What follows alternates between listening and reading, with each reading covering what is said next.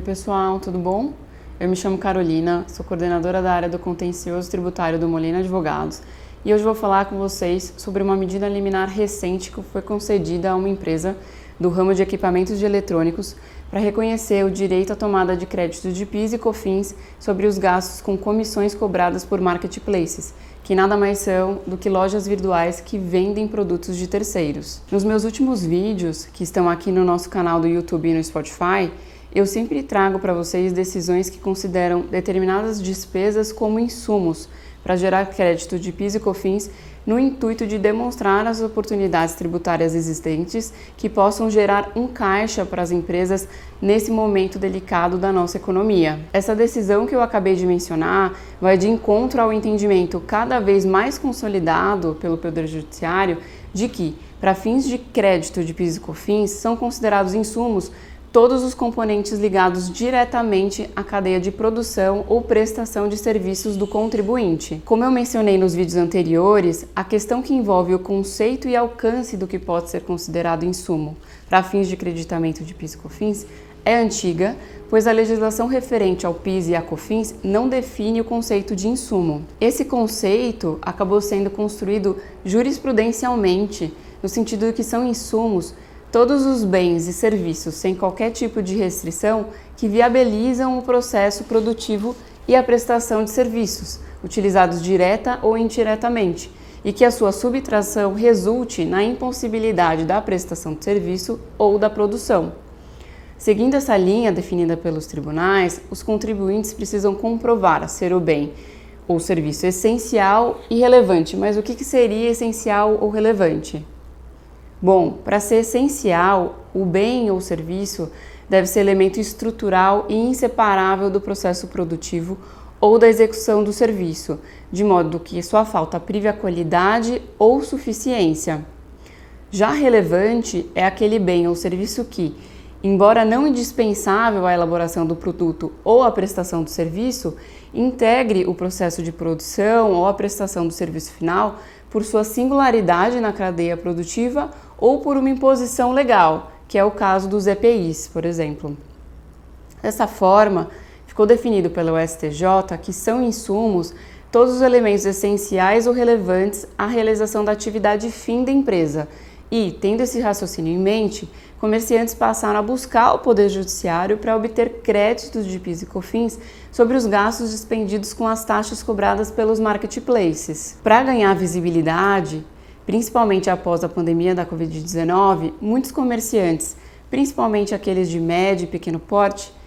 não tiveram alternativa senão recorrer aos marketplaces para, além de maior evidência perante o comércio, ganhar volume nas suas vendas, de modo a evitar um prejuízo ainda maior. Além disso, o faturamento das empresas do ramo de comércio, que antes era concentrado nas lojas físicas, migrou para o ambiente virtual.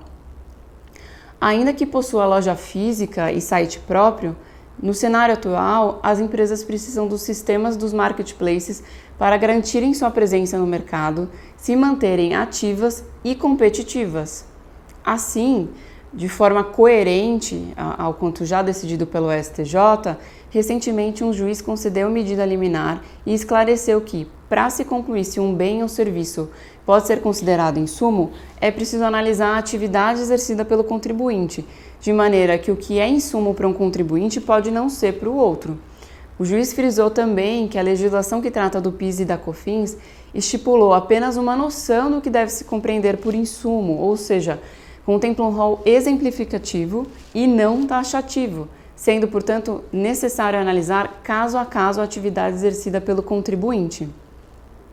Pontuou também que, no caso da empresa comerciante de equipamentos eletrônicos, as despesas de intermediação para uso dos sistemas de marketplace se enquadram como insumos, uma vez que tais plataformas são necessárias e fundamentais para a comercialização dos produtos e serviços. Especificamente sobre esse assunto, essa é a primeira decisão nesse sentido e demonstra a consolidação cada vez mais forte do Poder Judiciário sobre o fato de que a essencialidade e a relevância devem ser analisadas individualmente por cada empresa, considerando suas particularidades em conformidade com quanto decidido pelo STJ. Atualmente,